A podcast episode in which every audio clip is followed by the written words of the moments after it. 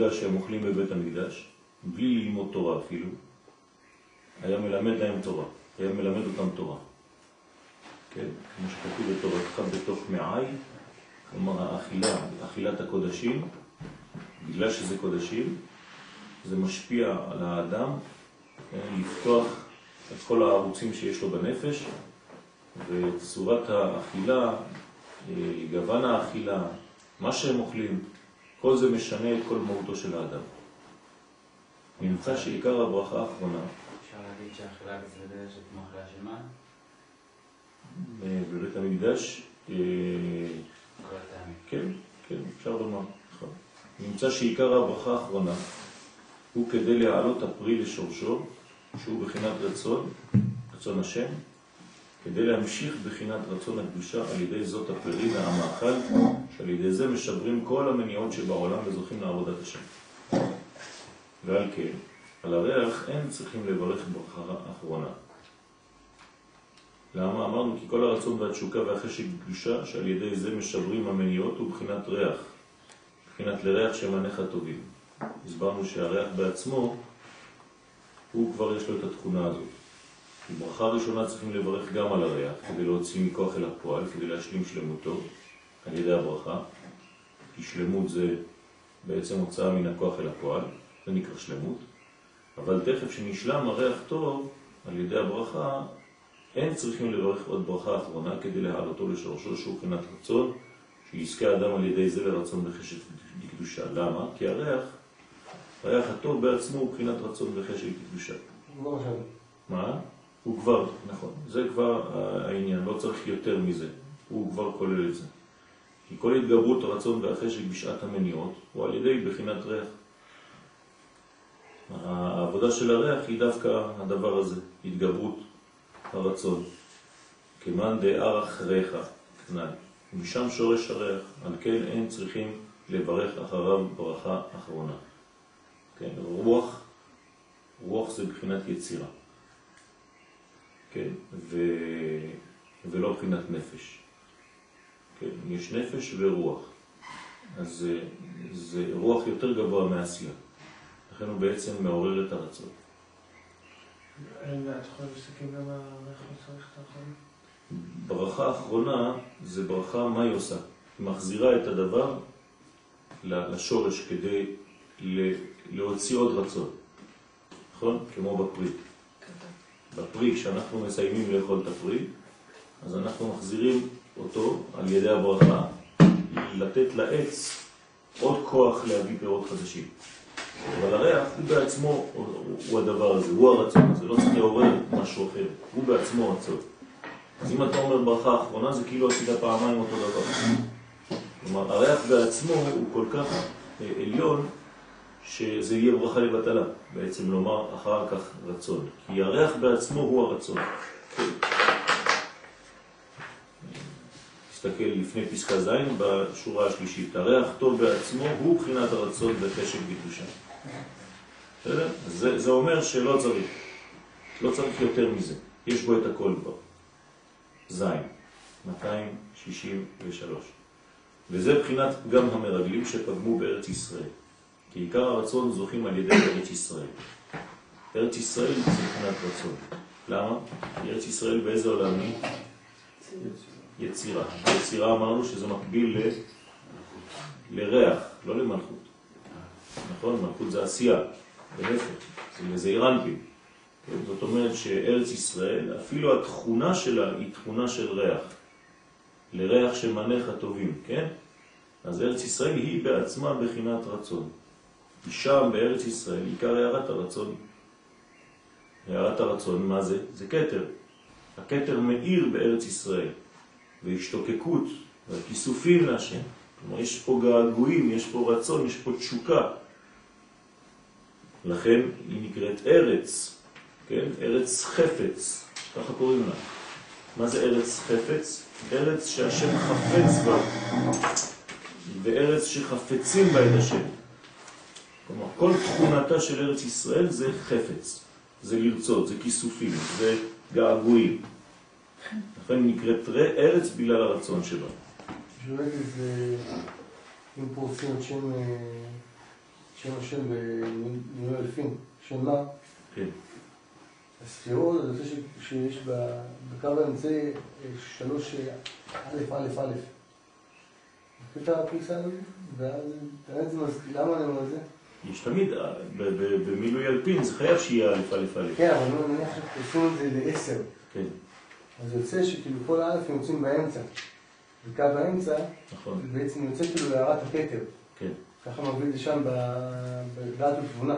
שהוא מסביר שם, יש לו באורך מאוד מאוד גדול מה העניין של זה. נכון. וזה, למה זה מזכיר לי גם, כשקראתי, אמרתי את זה גם פעם בשיעור שלו, ברבי משה דוד ואלי. כן. הרב ואלי, הוא גם מביא שלמה הם לקחו איתם אה, רימון המרגלים. פה אומרים פגמו, אבל לפחות אולי דווקא השניים שלא פגמו, לקחו רימון שהוא גם כן מסמן את הכתר, שיש כאילו, יש לו נכון, שלוש... נכון, נכון. אמרתי, אולי יש קשר. נכון, כן, בוודאי. פשוט מאוד, ברגע שאתה רואה את הכתר, אתה רואה את הרצון. הרצון לא, לא נעלם ממך. כלומר, ראיית הכתר זה ראיית הרצון. אה, איך רואים כתר? צריך אה, לימוד פנימי כדי לראות את הכתר. כן, צריך לרדוף אחרי הפנימי. אם אתה לא רודף אחרי הפנימי, גם החיצוני לא יתגלה אליך. יש לזה אה, ביטוי בחז"ל, כל רודפיה השיגוה מן המצרים. נכון? מה זה כל רודפיה? כל רודף יודקה, השיג ו"ק, השיגוה. כלומר, אם אתה רודף אחרי יודקה, אתה תגלה ו"ק. אם אתה לא רודף אחרי יודקה, אתה אף פעם לא תראה ו"ק. זאת אומרת שבזמנים האלה של, של סגירה, של חושך, צריך דווקא לפתח געגועים. איך מפתחים געגועים? על ידי גילוי הרצון. גילוי הרצון זה יודקה. אז כל רודפי יודקה, כל רודף יודקה, אז רק הוא יכול לגלות את הו"בקה, ואז הוא, ביום ההוא יהיה השם אחד ושמו אחד. אבל אם הוא לא רודף אחרי יודקה, אז גם ו"ק חד ושלום הוא לא יכול לגלות, כלומר אין זיווג בין קודשא בריחו בכנסת ישראל. את זה, זה מזכיר לי שבעצם באיזה, לא יודע אם זה מדויק, אבל באיזה כוח האלה שלא פגמו לא פגמו, אחד בזכות משה, אחד בזכות אה, האבות. קברי אבות, כן. קברי אבות. אז אולי זה גם שתי הבחינות האלה. מה זאת אומרת? שהצדיק, הצדיק הוא פה מייצר אולי את יודקה. והאבות צריכים את ו"ק, את החלק העליון של ו"ק. כן, יפה. נכון, יהושע וכלב, כל אחד לקח את הכוח שלו, אחד מתורת הרב ואחד מתורת האב. כלומר, זה יתקשר לאבות, למוסר, לדרך ארץ, וזה יתקשר לתורה. כלומר, יהושע יתקשר לתורה וכלב יתקשר לאבות. התכונות שלהם הן שונות. כן, יש את התורה של הרב ויש את התורה של האבא. כן, התורה של האבא היא בעצם תורה טבעית שעוברת באופן אה, טבעי. והתורה של הרב עוברת דרך לימוד, וצריך את שניהם. וזה באמת, אה, כן, קשור לזה. בסעיף ב' הוא מדבר על, על החשק, ופה הוא מדבר על הרצון. כן. בסעיף ז' הרצון. נכון. חוץ מהאותיות, מה, ההבדל בין חשק לרצון? ההבדל בין חשק לרצון, הרצון הוא הכתר. הרצון זה השם של הכתר. הכתר נקרא רצון. החשק אין לו ספירה, הוא בעצם געגועים, הוא בעצם אה, רצון לקבל, הוא, הוא תנועה. כן? ברצון יש כבר מדרגה, בחשק יש את הגעגוע למדרגה הזאת. צריך לחזק כן, את, את, את החשק הזה. אדם שמחזק את החשק, מגביר את החשק אצלו, אז בעצם הוא מגלה את הרצון. זאת אומרת, מי שיש לו חשק גדול, יכול למצוא את הכתר. מי שאין לו חשק גדול במה שהוא עושה, אין לו תשוקה למה שהוא עושה, אז ההשגה שלו תהיה ביחס לתשוקה הזאת. זאת אומרת, נמוך בגלל שאין לו, או גבוה בגלל שיש לו. אז החשק יש לו בעצם יותר תנועה, זה יותר תנועתי, כן? מתחשק לי, כן? יותר מאשר אני רוצה. כי אני רוצה, זה בעצם, אני זה מלכות ורוצה זה קטר. אז זה, לא, זה לא מראה על תנועה ממשית, אלא על מציאות. אבל בחשק כן. אצל חכמי ספרד יש הרבה אה, פיוטים עם המילה חשק. כי זה, יש בזה בעצם אה, אה, התעוררות ותנועה של האדם לגלות את הבחינה העליונה שנקראת רצון. לכן זה נקרא הערת הרצון. הנה פה תשימו לב בשורה השלישית. כי שם בארץ ישראל עיקר הערת הרצון והשתוקקות והכיסופים לשם. כיסופים מלשון כסף, כסף זה חסד. להשם יתברך, בבחינת רצית השם ארצך, כן, תהילים פ"ה. זה, זה השיעור שלי ב, אצל מדען תורתי. אני כבר uh, כמעט uh, שלושה חודשים על הפסוק הזה. רצית השם ארצך. כן? יש uh, שיעור שלם של הרב קוק על הדבר הזה. מה זה רצית השם ארצך? כן, נקראת ארץ חפץ, ארץ ישראל. וכן אמרו רבותינו ז"ל שנקראת ארץ על שם הרצון. כמו שאמרו רבותינו ז"ל בבראשית, בראשית רבה במדרש, למה נקרא, נקרא שמה ארץ? שהיא מרצה את פירותיה. כן? מה זאת אומרת מרצה את פירותיה? גורמת לפירות שלה להיות בבחינת רצון. והיא גם מרצה אותם. כן, לרצות מישהו זה בעצם לתת לו אה, אה, תנועה מחודשת. כי, כי עד שאתה לא מרצה אותו, עד שאתה לא מפייס אותו, אז הוא סגור. לרצות מישהו זה לגרום לו תנועה מחודשת.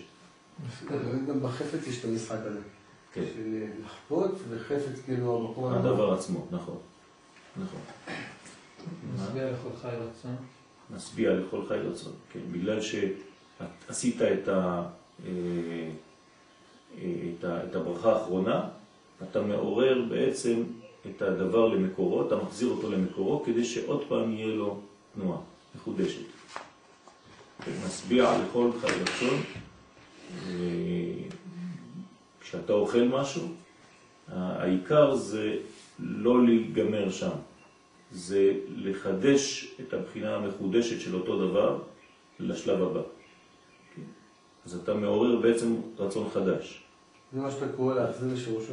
כן. הבנתי, הבנתי את זה במילים, אבל לא הבנתי מה זה בדיוק הפעולה הזאת. כן. לתת לו. השיעור הקודם גם פה, כן. ראיתי שהבנתי מזה. ברוך השם. ועל כן נתברכו כמה שבטים שארצם מלאה רצון. תשימו לב, הארץ מלאה רצון. כמו שכתוב, נפתלי שבע רצון. כן? וכתיב ורצון שוכני סנה.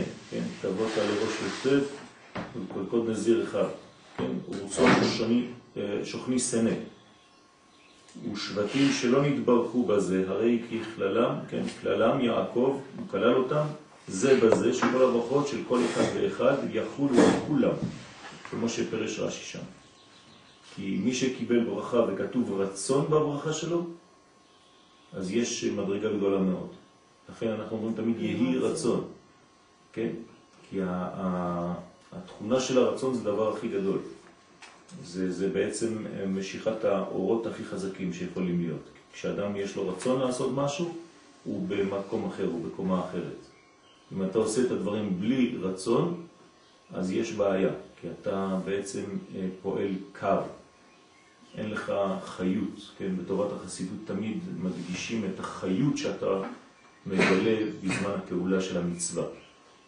ואם אין לך את החיות הזאת, אתה כמו אדם שאין לו חז ושלום רצון, אז בעצם יש שם איזה מין אה, אה, יובש. אנחנו אומרים שיהי רצון, אנחנו מתפללים שלמעלה יהיה... כן, יהי רצון, זאת אומרת שכל התכונה של הרצון תתעורר בי, כן? ושהרצון שלי יגיע לפניו.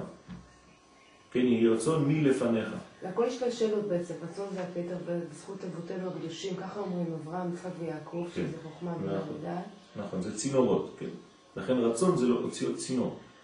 כלומר, משתמשים ברצון כ, כתנועה, כמציאות, אבל אחרי זה זה גורם לתנועה. וכן הוא בברכת משה שהייתה מעין ברכתו של יעקב, כמו שפרש רש"י שם. עיקר הרצון החזק וההשתוקקות לשם יתברך זוכים בארץ ישראל. בארץ ישראל בעצם יש את התכונה הזאת, שאי אפשר אה, להירדם כאן. הרצון תמיד מתחדש. אי אפשר ללכת לאיבוד כאן. זה, זה יכול להימשך רגע אחד או שניים, אבל לא יותר. כלומר, התכונה של ארץ ישראל זה חיים. לכן היא נקראת ארץ החיים. תכונת הגלות היא להפך, היא מוות. היא מושכת כלפי מטה. היא מושכת לאיזה מין תרדמת כזאת, לקומה כזה. כן? וארץ ישראל, אי אפשר להירדם בה. תמיד יש איזה מין תנועה המשכית, בגלל שהיא ארץ הרצון. כן? אז זוכים לעיקר הרצון וההשתוקקות דווקא בארץ ישראל. למה? כי שם מאיר ומתנוצץ אלוהותו יתברך, כמו שכתבו, שאמרו רבותינו ז"ל בכתובות ק"י, הדר בארץ ישראל דומה כמי שיש לו אלוה. כן? זאת אומרת שמי שדר בחוץ לארץ דומה כמי שאין לו אלוה. כן? אין לו אלוה, זאת אומרת אין לו בעצם תנועה.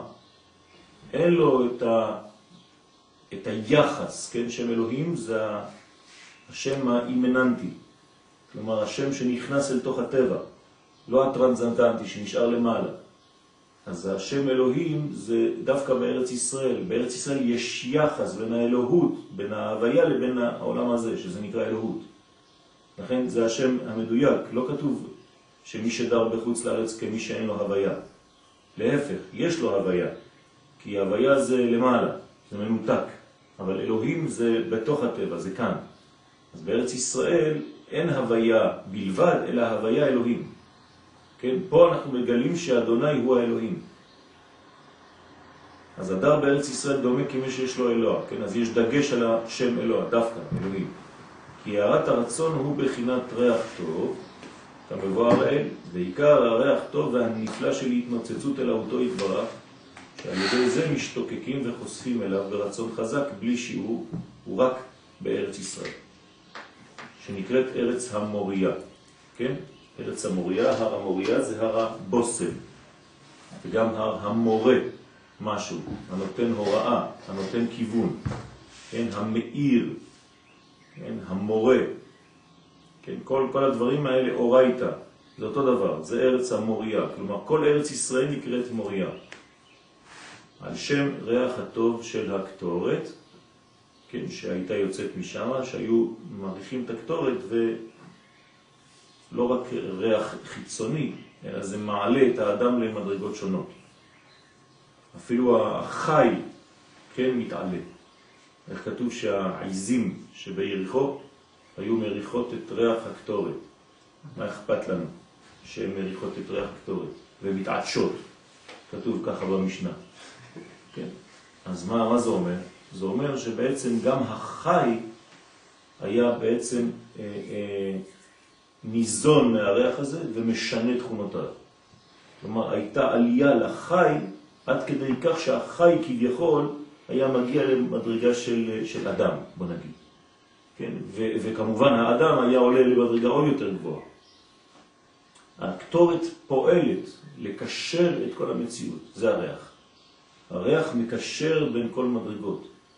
בוסם, כן, זה חיבור בין אנשים. כולם מריחים את אותו דבר ומתבשמים מאותו דבר, זה איזה מין משותף שבין האנשים, זה כמו ברווח בינינו. אז הבוסם יש לו את התכונה הזאת. כן, נכון, גם אותו, אותו עניין עם, עם, עם הבחינה הזאת של, של הזרימה של יוסף, שזה בעצם קשר, יסוד, שורוק. כן, כל זה קשור לבוסם. כל זה קשור ל, ל, ל, לתכונה הזאת שנקראת ריח. ריח זה יסוד ותפארת כמובן. כל התפארת עם היסוד, זה נקרא ריח.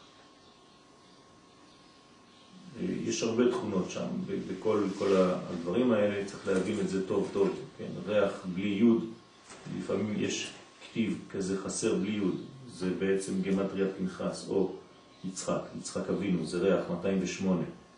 והיוד שבפנים זה כל האלוהות שבאה בתוך המדרגה הזאת.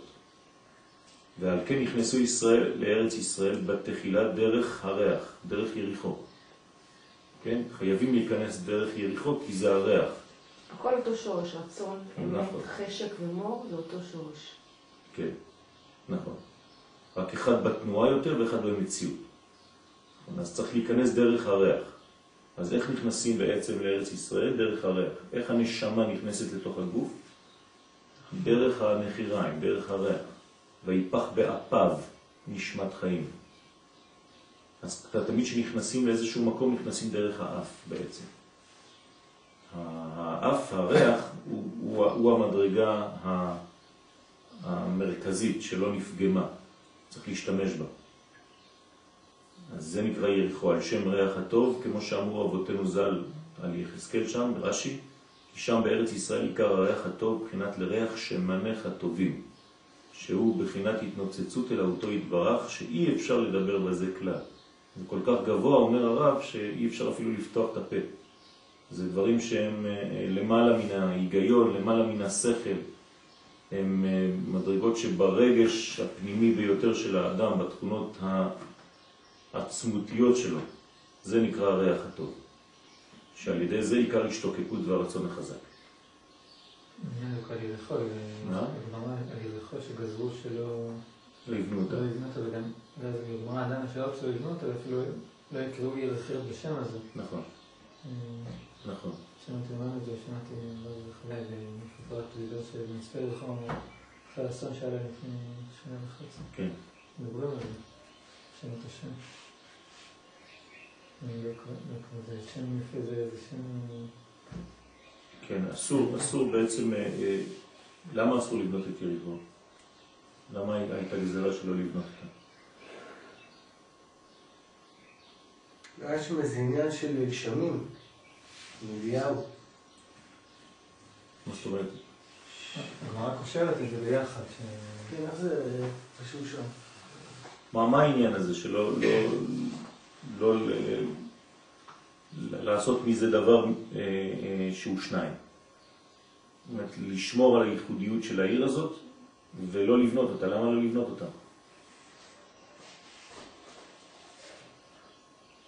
אה? טוב, זה מבחן למחר. למה לא צריך לבנות את יריחו? תשובה. וגם בחוץ לארץ, מה שזוכים לפעמים לאיזה התנוצצות אלוהות, למה בחוץ לארץ יש לפעמים התנוצצות כזאת? שהוא בחינת ריח טוב, כמאן דאר אחריך, כמו אחד שיריח ריח טוב, שעל ידי זה מתעורר השתוקקות ורצון נפלא לשם יתברך. זה נמשך גם כן מארץ ישראל, אל תחשוב שזה בא משם. זה ריח שיצא מארץ ישראל והגיע עד לשם. ואז אתה נמשך דרך הריח וחוזר לארץ ישראל. כלומר, הריח מחזיר אותך לארץ ישראל. אתה אמור לחזור לארץ ישראל דרך הריחות, דרך הבוסם, דרך המור, דרך הר המוריה. כן?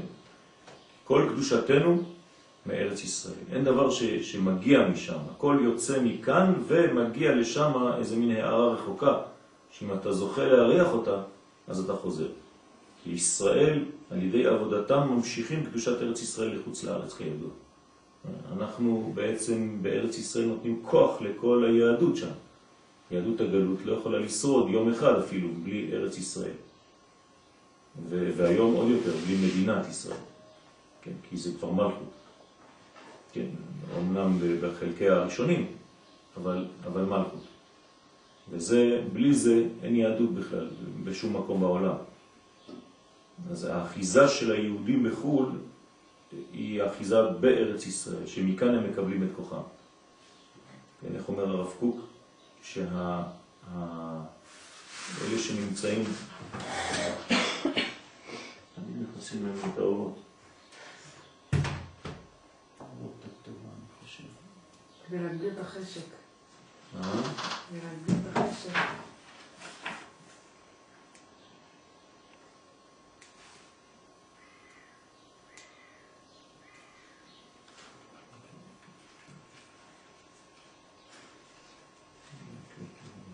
יש פסקה של הרב קוק על ההבדל בין התורה של ארץ ישראל לבין התורה של חוץ לארץ, כן, בפרק י"ג.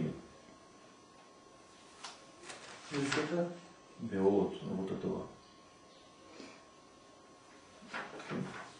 כש, אה, כשלומדים הרבה נסתר, אומר הרב, כך הוא מתחיל את הפסקה שלו, אז כל מה שמבינים ולומדים מהניגלה מאיר באור יקרות.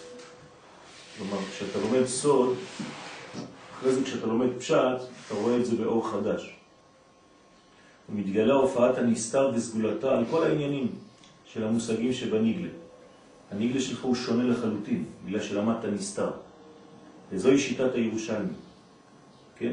שמתוך שחסידים היו תורתם מתברכת, בגלל שהם היו בצורה כזאת, שהם היו חסידים, זאת אומרת לומדי סוד, אז התורה שלהם הייתה מתברכת.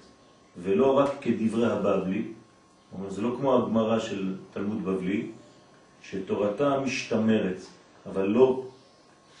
ונראה שירושלמי עוסק בחסידים יותר עליונים, שהתורה מתגדלת ומתעדרת אצלם על ידי הופעת השגות הקודש. כן? אז uh, במחשכים או שיבני זה תלמודה של בבל. ותלמודה של ארץ ישראל זה אור גדול. אז זה לא מה שרציתי, פה הוא אומר אין חוכמה כחוכמת ארץ ישראל.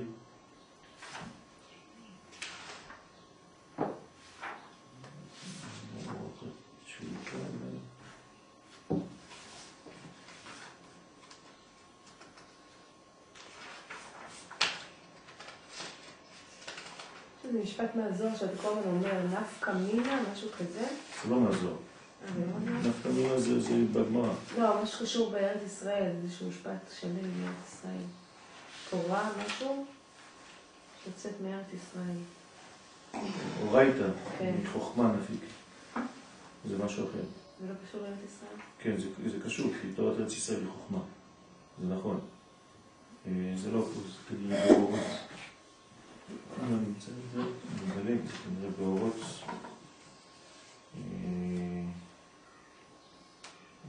הגאולה עצמה. הנה. אה, היהדות, היהדות, רעיון היהדות בגולה, בו יבוא רק מצד עומק שיקועו בארץ ישראל. בדיוק מה שאנחנו לומדים כאן. כלומר, כל היהדות בגולה, כל הרעיון של, שלה, זה, זה, זה נמשך מתוכו של ארץ ישראל. ומתקוות ארץ ישראל יקבל תמיד את כל תכונותיו העצמיות. כלומר, מהקשר לארץ ישראל יש תורה בגלות. ציפיית ישועה היא כוח המעמיד של היהדות הגלותית. כלומר, בגלות מצפים לישועה, והיהדות של ארץ ישראל היא הישועה עצמה. תראו איזה יופי. כלומר, בגלות מצפים לישועה, פה זה כבר ישועה. כן?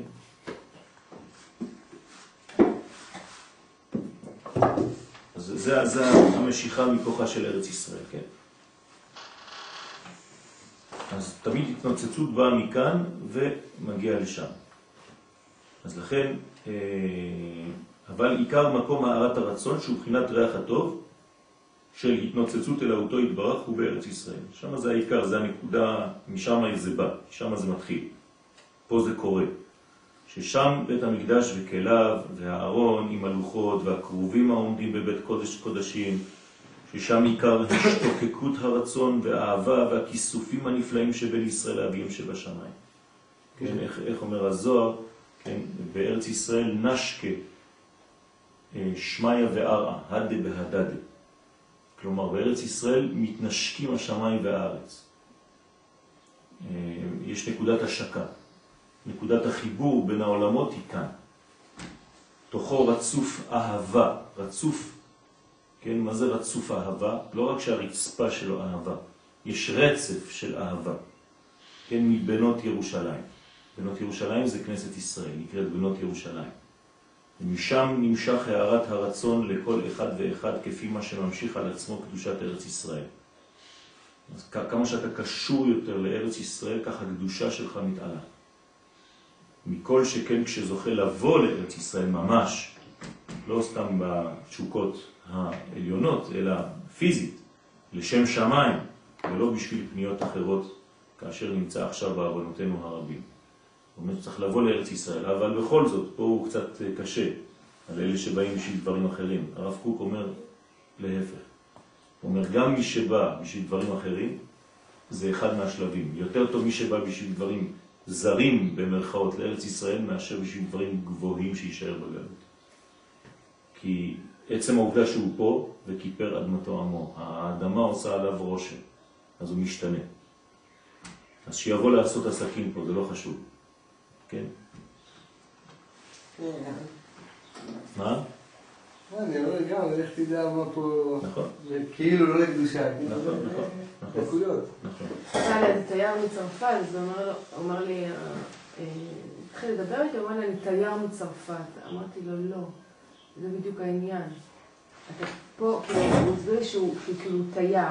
הוא תייר בארץ ישראל. אמרתי לו שזה בדיוק ההפך. אתה את שם. אתה שם תייר ופה אתה תושב. וביום שאתה תבין את זה, אתה תגיע לפה. יפה, אז הוא ככה ניבא לי מה שאמרתי לו. יפה. טוב, טוב שהבהלת צרפתים.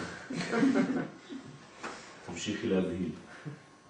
כי זה פתאום משנה להם את כל ה- בוודאי. את כל החשיבה. חושבים שהם, הם חושבים שהם צרפתים יהודים. כן. הם. מתנהגים גם כך. נכון. נראה בבהילות יצאנו ממצרים. נכון. אז תמשיכי להביא. אבל המניעות רבים ועצומים מאוד מלבוא לארץ ישראל. כן, הנה.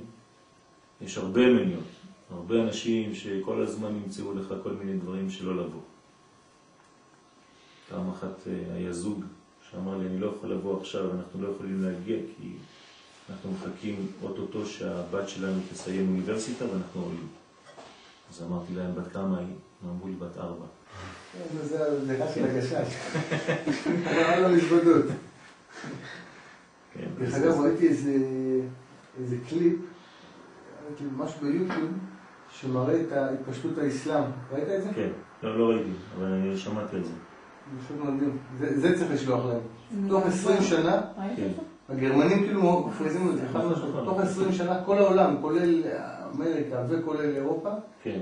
זה מראה- מספרים, זה אמיתי, זה לא כן, כן, סתם. הוא מראה לך שם מספר, הוא אומר לך, שכ- גם כן זה מאוד הגיוני, הוא אומר לך שילודה, אחוז הילודה אה, בכל מדינה כדי שיהיה התפתחות חייב להיות גדול מ-2.1. והוא מראה לך שבכל ארצות אירופה, ללא יוצאים מן הכלל, זה נע בגבוה, דרך אגב צרפת זה הכי גבוה, 1.8 עד 1.3, זאת אומרת כולם יורדים, נכון, והילודה המוסלמית באירופה 8.1. נכון, הוא מראה לך שם גרף, תוך 20-30 שנה כל אירופה מוסלמית. היום לפי השב"כ הישראלי יש אה, 22 מיליון אה, ערבים מוסלמים בצרפת. כשבצרפת כולה יש 65 מיליון אנשים. זאת אומרת שליש מהתושבים הם מוסלמים. ואירופה בכלל, הייתי בגרמניה, מלא מוסלמים. בהולנד, ובהולנד הייתי גם בהולנד כן. כל ילד שני שנולד מוסלמי. נכון. מלא, וגם אנשים מתאסלמים. חוץ מזה שיש ילודה, מתאסלמים. ראיתי בנות צרפתיות עם כל הלבוש המוסלמי, מתאסלמות. יש ערים שלמות עכשיו. יש פרסומות בטלוויזיה עכשיו בערבית, שתדעו, על בשר חלל, קוראים לזה חלל, כן? בשר כשר, אצלם זה נקרא חלל, השם ישמור. כן? הם- אז מדברים בערבית, בתוך הפרסומות, בצרפת עצמה. כן? זה לא ייאמן מה שקורה שם. ו- ומה שקרה בקבוצה, אם בכדורגל עסקינן, בזמן הזה של המונדיאל, אז הקבוצה הצרפתית היא בנויה מחצי אה, שחקנים מוסלמים וחצי צרפתים שהם אולי לא צרפתים בכלל. ומה קרה ביניהם? הרי אתם יודעים שהם סולקו מהמונדיאל, ממש בבושת פנים. המשחק שלהם היה אפס. למה? הם רבו ביניהם, המוסלמים נגד הצרפתים באותה קבוצה, ובאלימות, כן? בתוך המטוס אפילו היו מכות, ואחד מהפילוסופים היהודים היום בצרפת אמר, זה מה שקורה בזעיר אנפין, מה שקורה בגדול בצרפת, זה מה שקורה בתוך הקבוצה. כלומר, הערבים של צרפת יאכלו את צרפת. כן? אבל גם הוא נשאר שם בינתיים. צריכים לחזק פה את ההתיישבות, זה הכול. בשביל לגבור על כל הכוח הזה שם, נכון. שם אין מה להתרבות. הם תמיד יאכלו אותנו שם. נכון.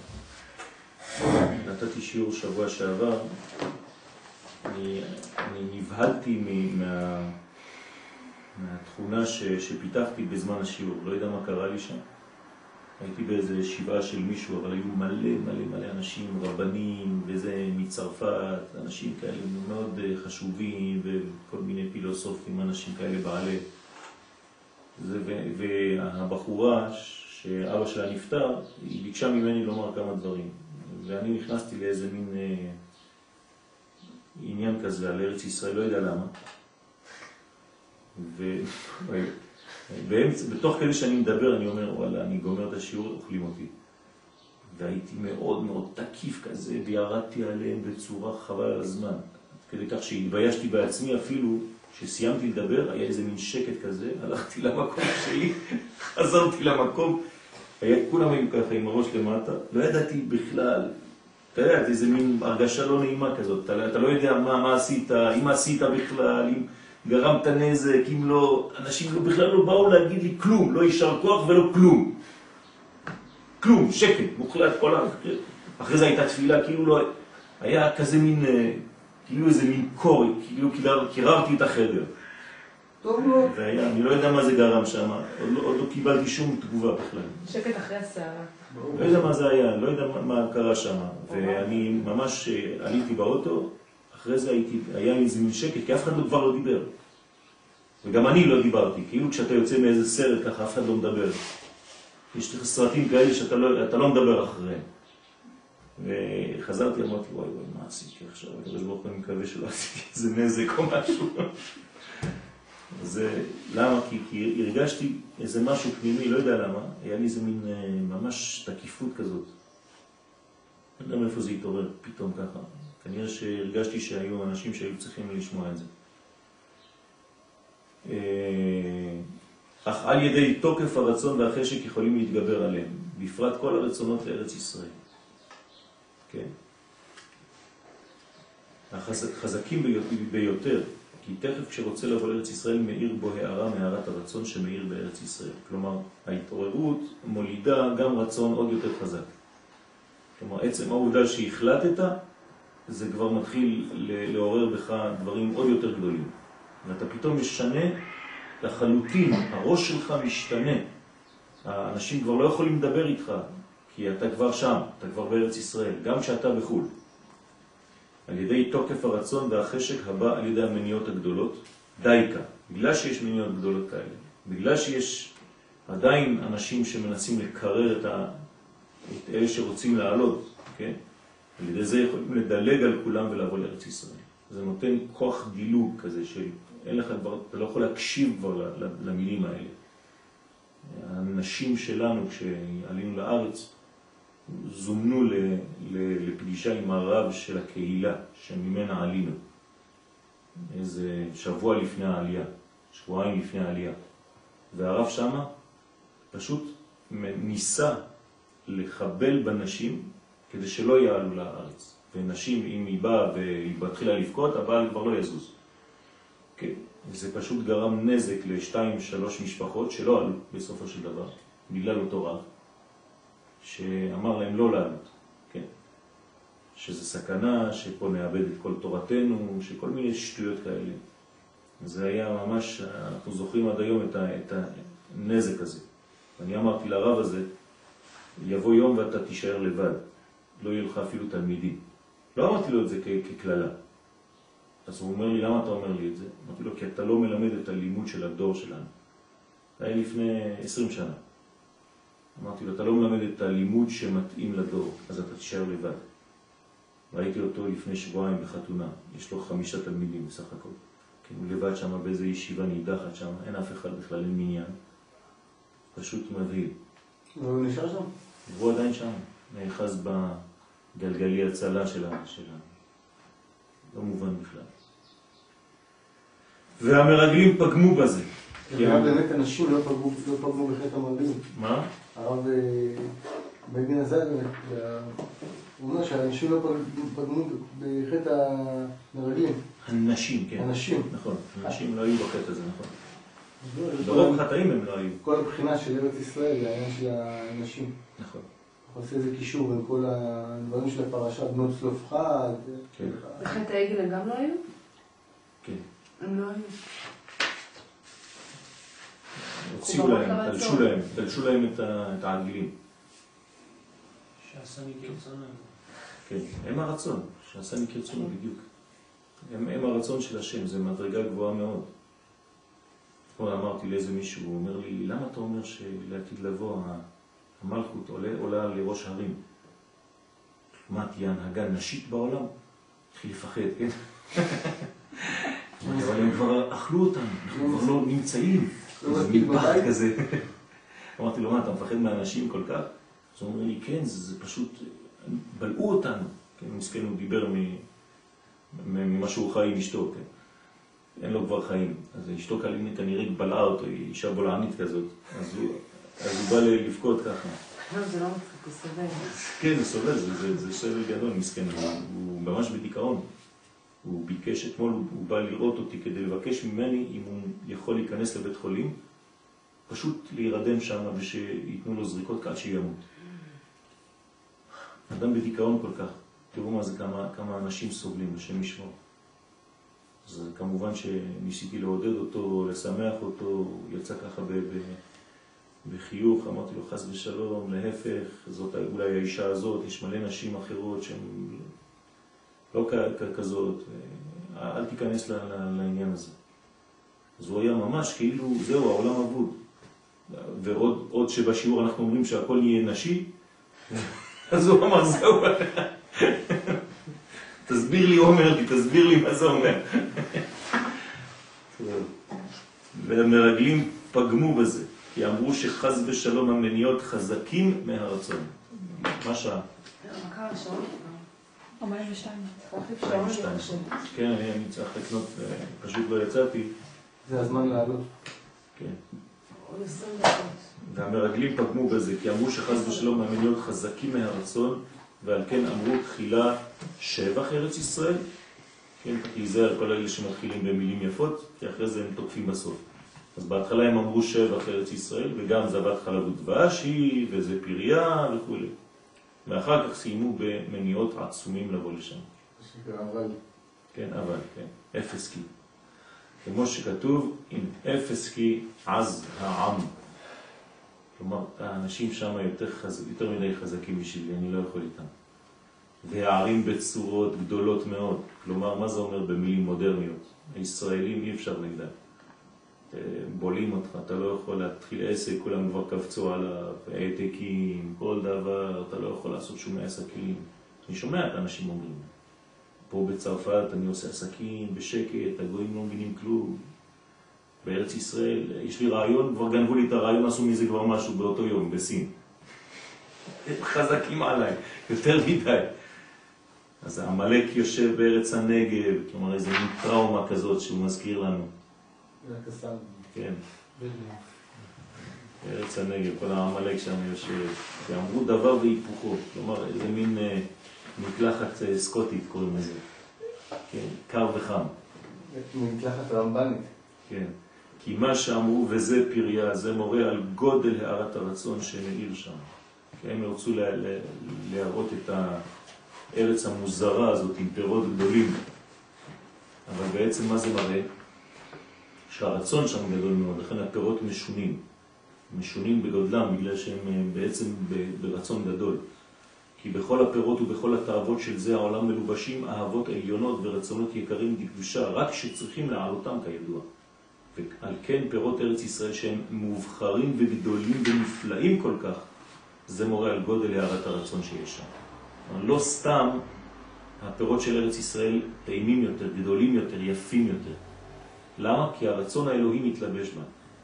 על כן שיבחה, שיבחה התורה את ארץ ישראל בפירותיה דווקא, כמו שכתוב ארץ חיטה ושעורה וגפן וכו'.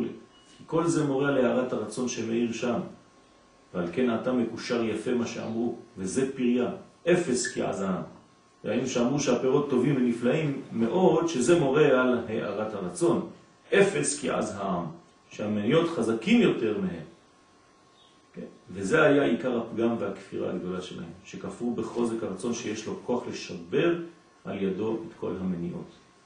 כלומר, הסיכום שלהם, המסקנה שלהם הייתה אה, הטעות.